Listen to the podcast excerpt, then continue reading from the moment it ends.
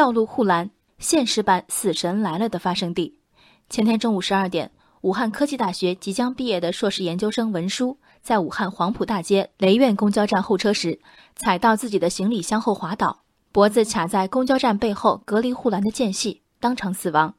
有记者前往事发现场，致命的护栏位于公交站背面与非机动车道之间相接处，此处非机动车道比公交站台高约二十五厘米。设置这一隔离护栏的本意，可能是为防止自行车等冲入站台。这是在全国各地比比皆是的设计。倒过来的 U 型管一字排开，每两个 U 之间再焊上短短的横杆。由于在北京被首先使用，这种护栏又被称为京式护栏。业内人士称，发生车祸时，京式护栏能更好地吸收撞击能量，而且不会溅射、不散架。它不建设、不散架，但是要人命。来看看他的吃人记录。二零一三年十月，北京海淀区中关村南公交站，一女子脖子被卡在公交防护栏里，被救出后经医治无效身亡。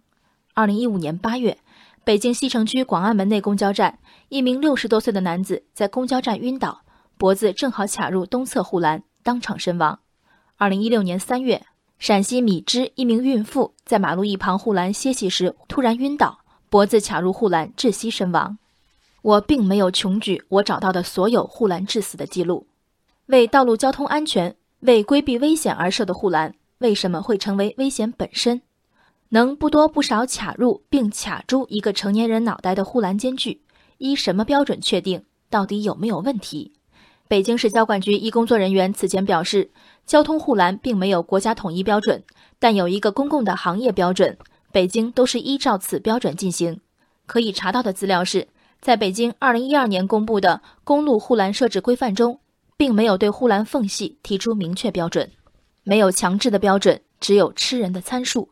约定俗成的七公分 U 型头间距，与其说合理，其存在更符合行业内批量生产、减少个性化定制成本的需求。以拇指和食指比划，七公分卡住成年人脖子，的确匪夷所思，但现实明摆摆着。我们想象不出卡入护栏的过程，可的确有一个又一个心智正常、精神稳定的成年人意外卡入，绝望死去。疲劳和一时的疏忽，一些甚至算不上过失的决定，需要受到死亡的惩戒吗？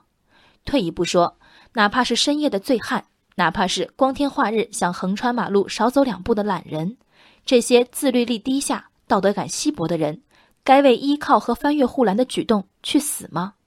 即使从我能查到的第一起护栏致死事故时间二零一三年开始算，至今也已过去四年多。四年多里，吃人规格的护栏还在不断出厂、安装、调试、使用，并继续吃人。而聪目明的交管部门一无所知吗？正如有些网友阴阳怪气的评论：“干脆用纸做护栏，死于护栏者首先被认定为责任人。”循规谨慎固然对。可一个社会与人的安全感，难道是步步惊心的不出错方能保命吗？不小心和意外的行差就错后，我更希望看到一张善意的防护网。人生海海，见微知著。我是静文，往期静观音频，请下载中国广播 app 或搜索微信公众号为我含情。